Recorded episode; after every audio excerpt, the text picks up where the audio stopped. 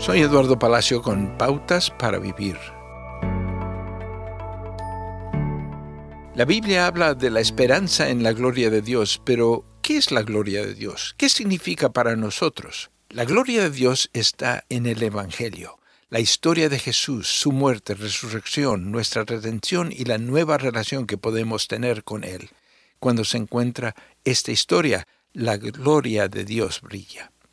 Tal vez hemos perdido de vista su gloria porque hemos perdido de vista nuestra necesidad del Evangelio y porque escuchar y leer su historia de amor ha quedado relegado a tiempo que nos sobra en nuestras vidas.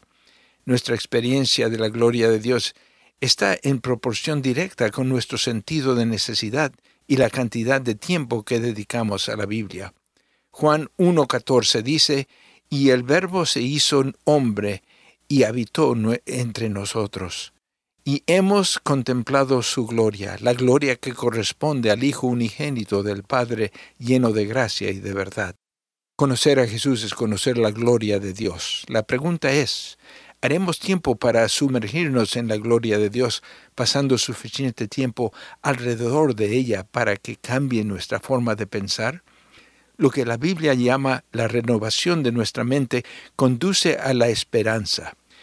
Es entonces cuando la gloria de Dios ilumina lo que está haciendo en nuestra vida. Así es como pasamos de la desesperanza a la esperanza. Acaba de escuchar a Eduardo Palacio con Pautas para Vivir, un ministerio de Guidelines International.